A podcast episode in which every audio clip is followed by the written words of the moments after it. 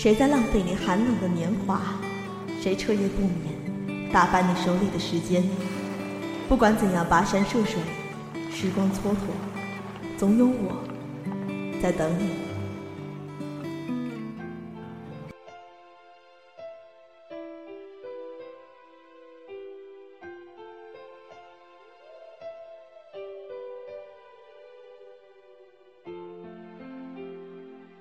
这里是 Web Radio 网络电台情感驿站，我是润儿。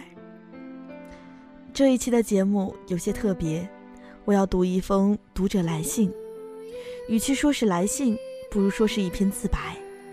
信的作者是一位乐观的青年癌症患者，并且他的病在中国甚至全世界，至今都没有一个系统的治疗方案。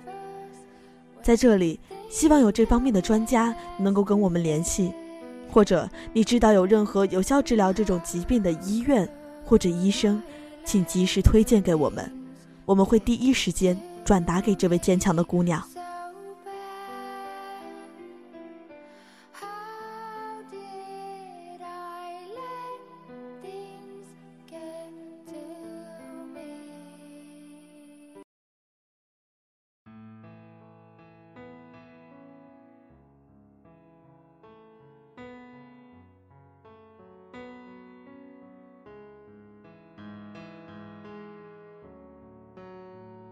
我今年二十四岁，自认为与美女搭边，但又不太精确。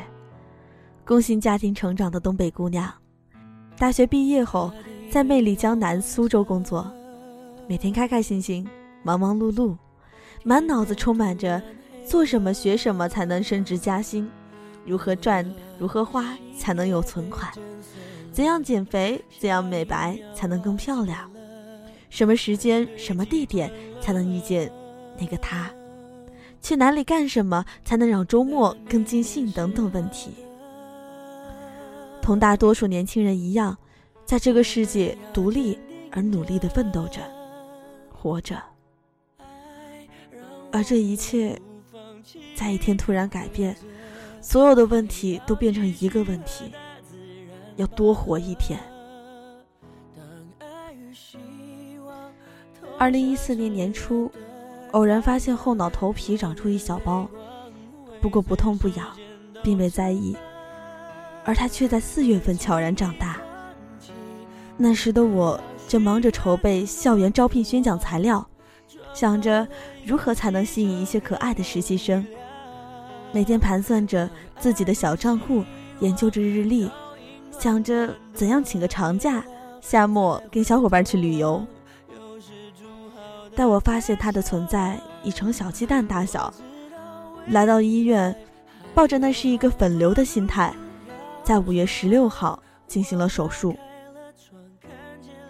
这场手术有可亲的领导们陪伴，原计划都未让母亲知道，可医生传递的一个信息，让所有人都傻了。这是恶性肿瘤，也就是癌。随后，我被安排进行 PET、CT 检查。好在除头皮附近一个小瘤之外，全身都没有病变。术后第三天，我又安排进行第二次手术，心想着切干净就好了。七天后，我顺利出院，身体没有一点不适。医生建议联系下放疗或其他方法来进行巩固。经过多方咨询。我们选择了细胞生物免疫疗法这一当今前沿医学，每个疗程两万多元的费用，让我对它的疗效深信不疑。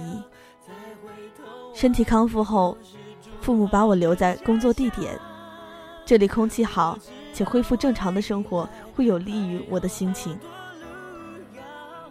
我想着，除了需要每个月请四天假去做细胞回输。我没有任何不正常，速速申请上班，青春还需继续。就在细胞回输的过程中，意想不到的事情发生了，在上次刀口的下方又新长出两个瘤，用手可以感觉到包的存在，火速找到了细胞免疫的主任医生，医生跟我探讨了病情的严重性，建议尽快做手术，因为生物免疫只能在一定程度上遏制它的生长，却不能让它消失。越早手术，就越可能把癌细胞扼杀在摇篮中。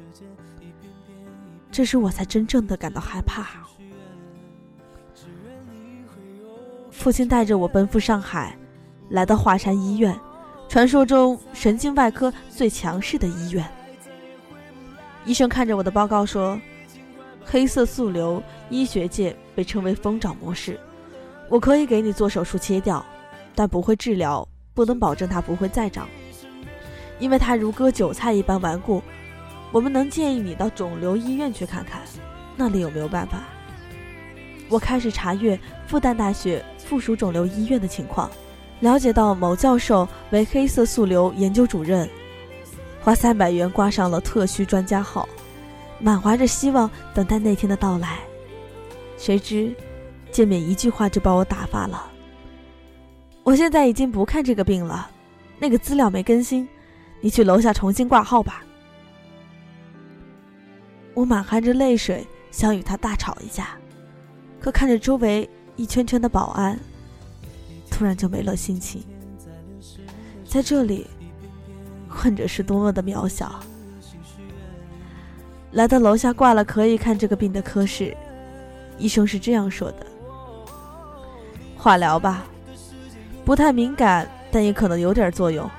一边化一边长着呗，最好想想其他法子了。”可是连医生都不知道，我一个病人又有什么法子呢？此时一个礼拜的时间过去了，我的两个包已迅速长大，快得不可置信。为抓紧时间，我赶回苏州预约我的第三次手术。为了这次手术，及腰的长发就这样剪掉了。落发的一瞬间，泪水并不可抑制。仿佛压抑许久的委屈爆发了。次日，顶着红肿的双眼走上了手术台。与此同时，家族中所有亲戚都开始动员起来，拿钱出力。最后找到北京肿瘤医院，有专门的科室，郭军主任带领团队研究这个病。亲戚到那里为我带诊。医生说，做完手术后到这边来治疗就可以了。进行大剂量的干扰素注射可以遏制。他们有很多治疗的案例，希望再一次升起。手术休养过后，我来到北京，带着所有的病历、切片，以为我将开始治病之路。医生说，未确定打干扰素的效果，需要再做一次 PET CT。而这次结果。也让我陷入了困境。左后肩部发现一个转移瘤，它的存在让医生中断了我的干扰素治疗。我未能住院，需要再次手术切掉才可。可偏偏它太小，又太深，位置的尴尬让很多医生都不敢下刀。给我一个切开后可能找不到的结论：不手术。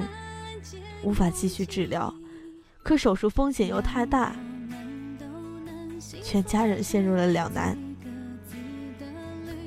在回苏州完成生物免疫的第二个疗程后，我们下了决心回北京手术，因为保命是最重要的。头上又出现了新的肿块，兜兜转转来到中科院肿瘤医院，挂号预约手术日期。与此同时，北京肿瘤医院基因检测报告结果出来了，我是 BRAF 基因突变，一种特殊的突变。主任的话翻译过来就是，这意味着手术也好，干扰素也罢，还是那个先进的生物免疫，对我的病都没有作用。唯一的药物是美国生产的威罗菲尼。一种中国还未上市的进口药，需要到香港才能买到。可每月八万多元的高昂费用，和实验室数据太多的未知，让我放弃了治疗。就这样，我变成了不治之症，中国没有医生可以为我治病了。我开始回家休养。人人都说生病并不可怕，重要的是鼓起勇气，配合医生好好治疗。可我想努力的活着，却不知我的医生在哪里。心怀着梦想，想要去见识外面的世界的我，谁也想不到，离家几年后，竟以这种方式回到了家，开始一家三口平静幸福的生活。因为有一个问题，我们都没有问过医生，那就是还能活多久？生病同时也带来了我的破产，更给我的家庭蒙上了一层阴影。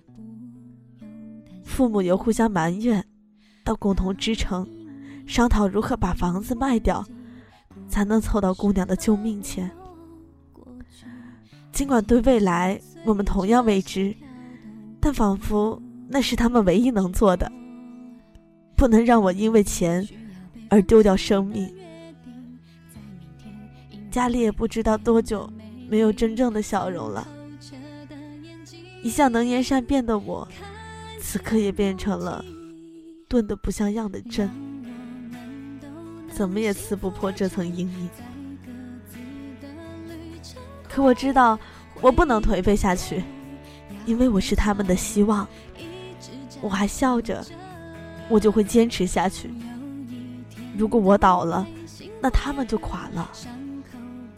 可是我也好痛苦，因为面临着死亡，我还有太多的遗憾。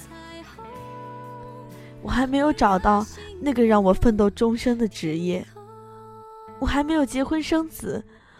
我也许都来不及为父母养老送终，等等，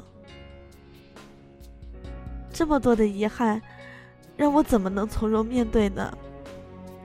当病魔来袭时，也会深刻的感受到，人不是没有勇气去战胜死神，只是疼痛感会将它一点一点的吞噬，但我不能失去它，我要笑着活着，能多一天。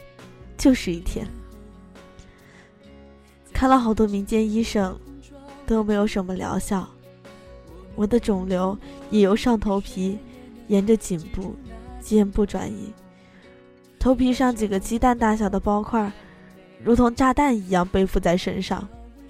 希望它晚一点爆炸。我甚至不敢想象，在如今的中国，还有不能治疗的疾病。那么多罕见病都有治疗方案，为什么我没有？难道现有的医疗体系除了让老百姓看不起病，更看不了病吗？我不信，我要坚强，坚强的活着，等到看到希望的那一天。五个月过去了，一路走来，我又未知到害怕。再到今天的淡定，笑着流泪，这也是一种成长吧。看过很多医生都说这样一句话：“多亏这孩子心态好，要不早就扔了。”这句话让父母哭了很久，却让我思考了许久。我想，我应该让更多人看到我的乐观，让他们珍惜自己的青春。让社会关注到青年癌症这一特殊群体的存在，让同样身处病魔的年轻人坚强起来。这样，我们才会拥有一个好的身体，去战斗，去打赢这场斗争。因为，当一个家庭的希望不在了，那丢掉，不只是一个人那么简单。每每拿起这封信。我都心疼的直掉眼泪，同时，他的乐观也感染了所有人。在这里，希望有这方面的专家能够跟我们联系，或者你知道有任何有效治疗这种疾病的医院或者医生，请及时的推荐给我们，我们会第一时间转达给这位坚强的姑娘。姑娘，加油！这期的情感驿站到这里就要和您说再见了。若然下期同一时间，与您不见不散。